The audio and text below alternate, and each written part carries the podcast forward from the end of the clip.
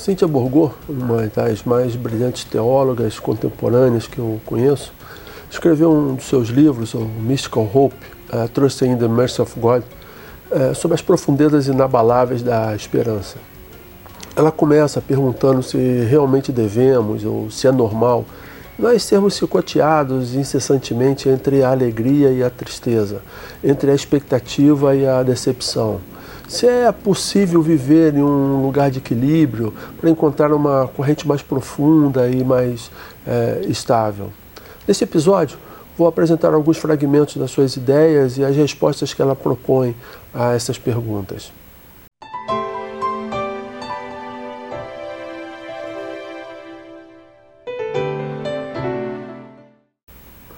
Após cerca de 40 anos de inquietudes, buscas, estudos, conversas, eu encontrei respostas que eu partilho com peregrinos como eu, que chamamos de peregrinos da sabedoria perene. Não me proponho a falar sobre verdades absolutas ou dogmas, mas de vida, de sofrimento, de alegria, de dor e de amor.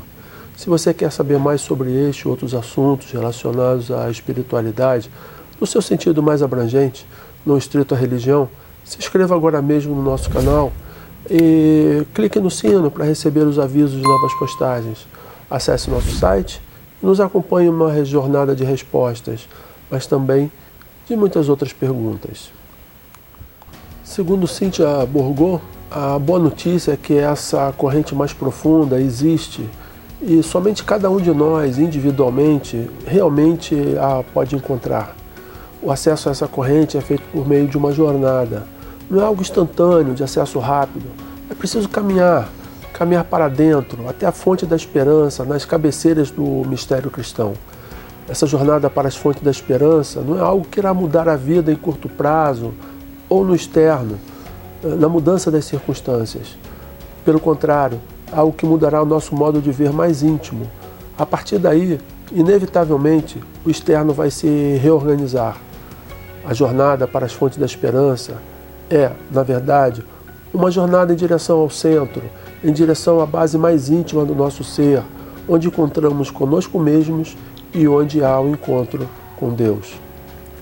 A meditação, mais do que qualquer outra prática espiritual, se praticada dentro de determinados princípios, nutre as capacidades latentes que existem dentro de nós que podem perceber e responder à esperança divina.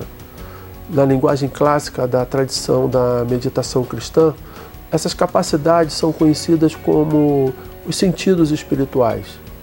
Há um senso latente de separação e isolamento dentro de nós, mas mais forte e mais profundo que esse senso, há um nível de consciência de outro modo completo de conhecer. Thomas Keating, em seus ensinamentos sobre oração centrante, um estilo de meditação cristã, chama isso de nossa consciência espiritual e a contrapõe com a percepção comum do nosso pensamento usual do ego.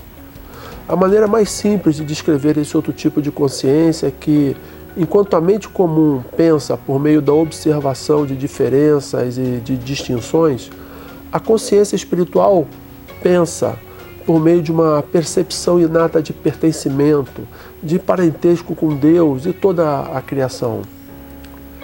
A única coisa que bloqueia o surgimento desse todo e maravilhoso outro modo de saber é a excessiva confiança na mente comum.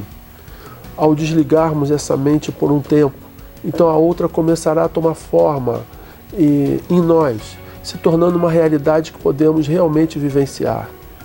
E quando isso acontecer, você saberá se o pertencimento absoluto e lugar no coração de Deus e que você é uma parte deste coração para sempre e nada, nem ninguém pode te arrancar dele, não importa o que aconteça.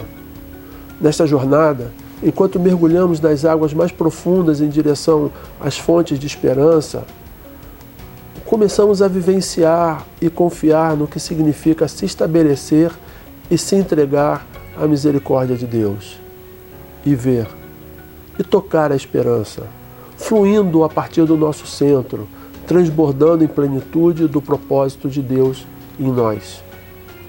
Descobrimos dentro de nós mesmos a misteriosa plenitude para viver de uma maneira que nossos corações e mentes comuns não poderiam sustentar. Em resumo, segundo Cíntia Borgô, e eu penso como ela, a esperança real, perene, contagiante, não vem de fora nem dos mais fortes desejos ou pensamentos positivos, mas vem das entranhas do encontro com o divino em nós.